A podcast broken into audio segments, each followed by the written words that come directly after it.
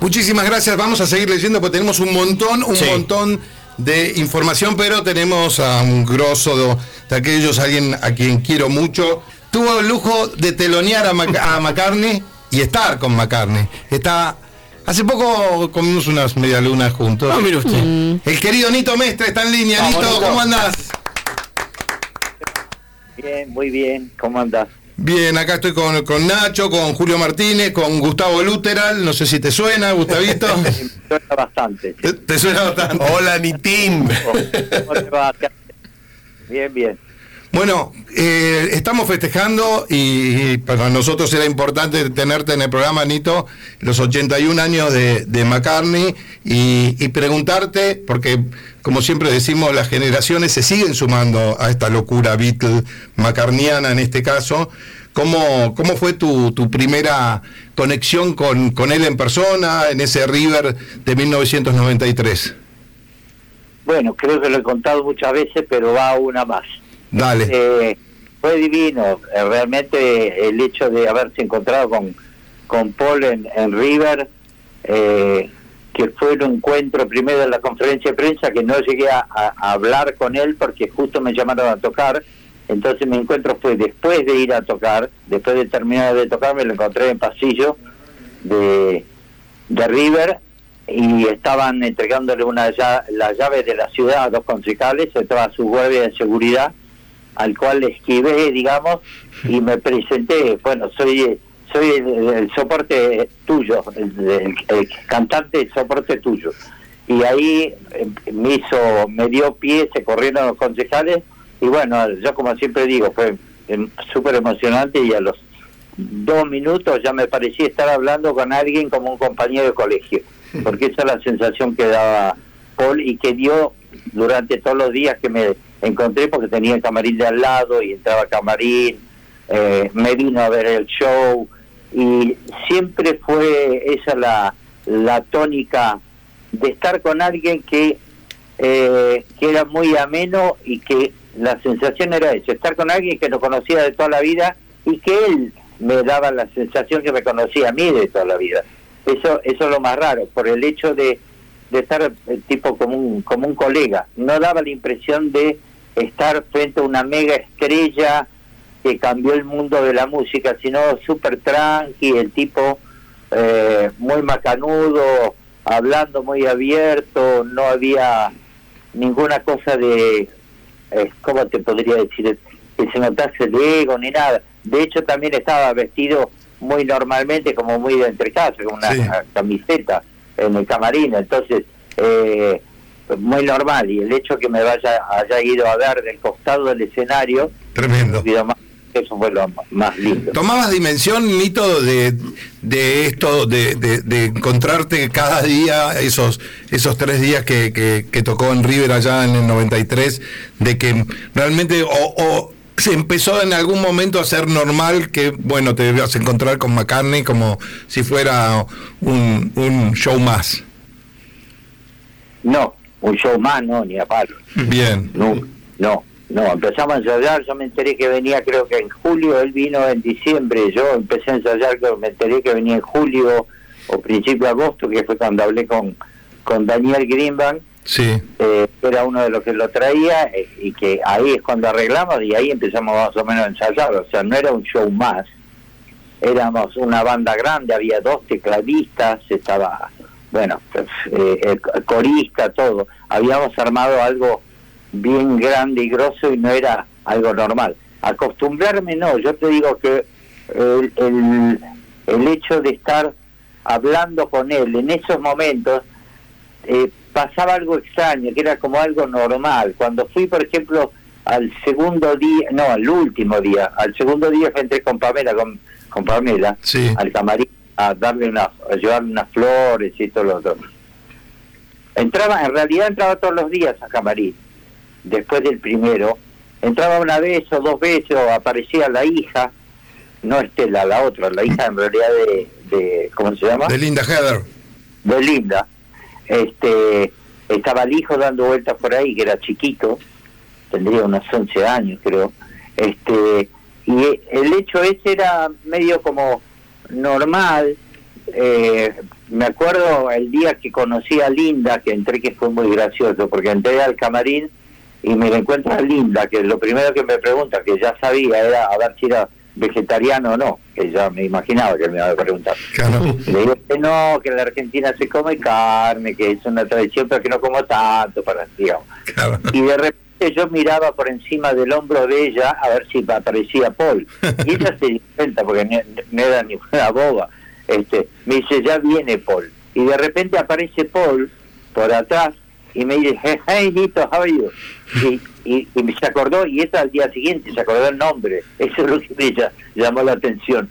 Digo, ¿cómo se acordó? O sea, ve mucha gente, está bien, pero está bien que te había tocado uh, antes que él, pero pero no es lo más usual. No, y aparte que por ahí se acordaba y, y no te lo decía. Claro, entonces era como muy extraño, por un lado, encontrarse todo como muy emocionante y en el momento de suceder de encontrar o entrar a camarín me parecía normal, como encontrar, eh, estar con un colega. Sobre todo el último día que pasaron dos cosas que fueron muy graciosas. Cuando entra a camarín, como ya digo, en una de esas no lo veo más después que termine, lo vengo a saludar y me dice, eh, quiero leerle algo a la gente en castellano para despedirme. Tenía, estaba con una hoja en la mano.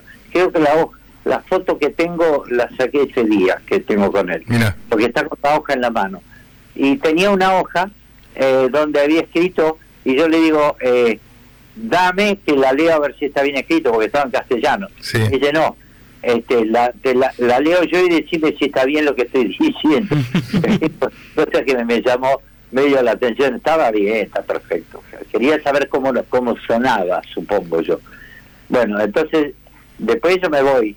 Cuando terminó el último show ya, yo lo estaba viendo en la cancha, eh, y me asoma al costado a la derecha del escenario, había como unas una rampas que permitían eh, no ver del otro lado.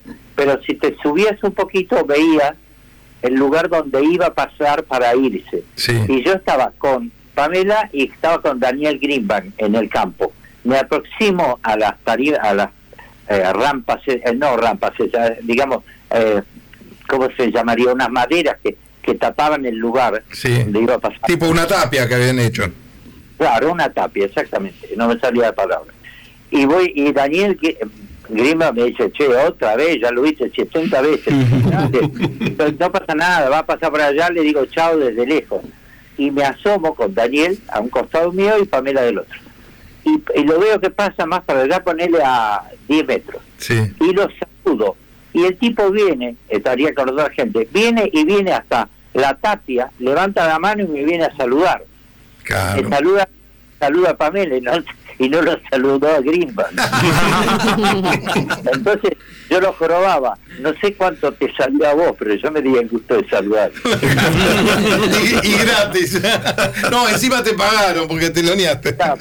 Claro, pero Daniel me explicaba después, que cosa que es razonable, que él habla con su manager y con la gente gira, no es que tenga, está todo el día choluleando con el músico que contrata, porque no corresponde una, y sí, lo conoce obviamente, pero no anda así el trato eh, así directo, entonces eh, no era que no lo conocía, simplemente que fue gracioso que vino a despedirse y se acercó, entonces me quedó como muy, muy grabado toda toda esa escena. Obviamente a los tres días me hice una remera con la foto de él abrazándonos. Sí, sí, sí, sí, sí, yo me hubiera hecho creo un, un, tatuaje. Y escúchame, Nito, hace un rato cuando empezábamos el programa nos decíamos que, que Paul McCartney, em, al ser contemporáneo, mucha gente por ahí no toma la dimensión del genio musical que, que es y decíamos que seguramente dentro de 50 años podrán ponerlo a la altura de Mozart, por ejemplo.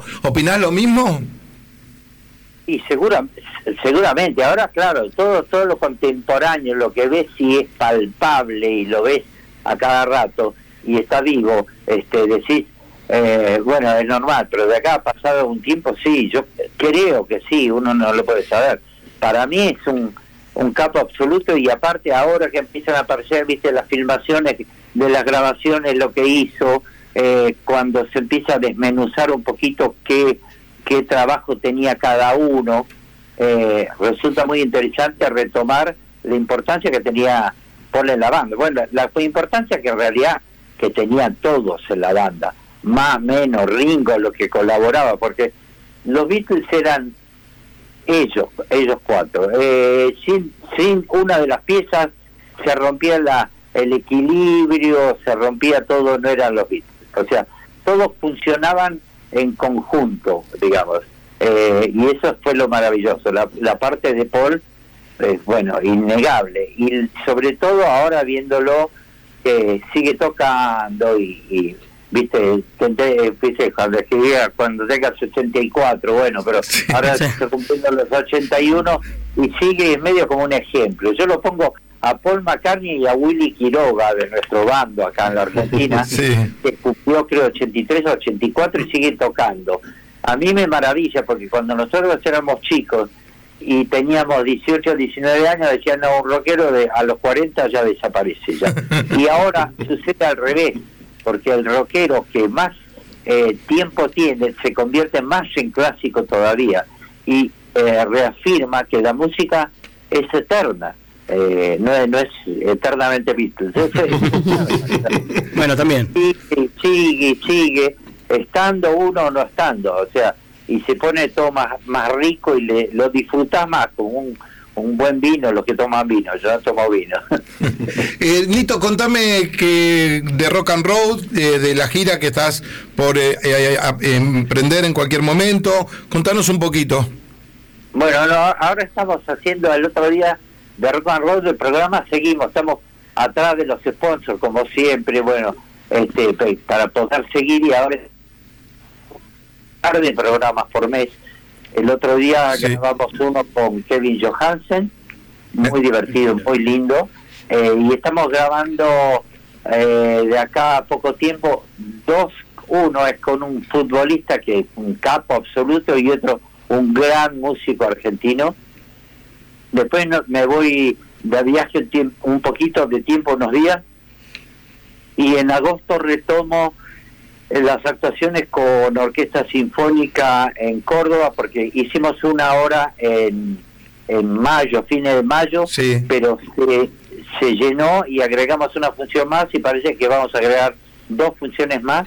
De ahí me voy a Chile, tengo una gira por Chile en Santiago, Concepción y, y Viña del Mar, vuelvo y después me voy a Mendoza, San Juan con Orquesta Sinfónica. El 26 de agosto me presento en Capital en el Anfiteatro Belgrano con banda. Uh, Eh, ahí vamos a estar. Ahí estamos, ahí estamos. Después voy a Santa Fe, después me voy a una gira por España y después voy a hacer una gira por los eh, teatros de eh, Gran Buenos Aires. Ah. después tengo, creo, una gira con un importante músico de afuera que estamos cerrando, bueno, está cerrando trato ahora, pero no te lo puedo decir porque No lo quememos. es que sí, pero no lo puedo quemar. Me parece muy. Vos recién decías que Paul McCartney no para. El que no para sos vos. Claro, ya se acabó el año ahí. ¿Cómo? Que recién decías que Paul McCartney no para, que sigue de gira. El que no para también sos vos, digo. No, no, bueno, a mí me encanta seguir tocando y, ahora volviendo a tocar. Eh, tengo manager nuevo, Horacio Nieto, que entonces empezó conmigo en, el- en la historia de la música hace montón, con los desconocidos siempre. Este, y estamos trabajando mucho en, eh, en ese tipo de cosas, cuidando mucho el detalle de la prensa, de tocar en teatro, de tratar de festejar estos 50 años de carrera con banda y bueno, eh, es- y está la suerte, la mayor de la suerte que la gente nos acompaña, que se están llenando los lugares, los teatros, entonces eh, permite poder seguir y hacer planes y, y todo eso. Y el año que viene tenemos un plan con un viejo amigo, Sí. el otro día dice vamos a hacer algo juntos, no Charlie, eh, otro viejo amigo. Eh, dice, bueno, en una de esas podríamos salir a dar vueltas por ahí. Y le dije, dale. Tira data, tira data. Uno, que ¿Quién? con, con R y la- el apellido empieza con P. No, No. No.